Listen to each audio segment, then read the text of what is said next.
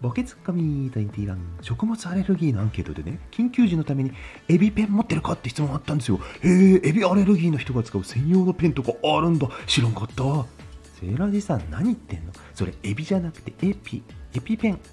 老眼はほんと？困るね。エピペンとは緊急時に使用する医薬品の名前です。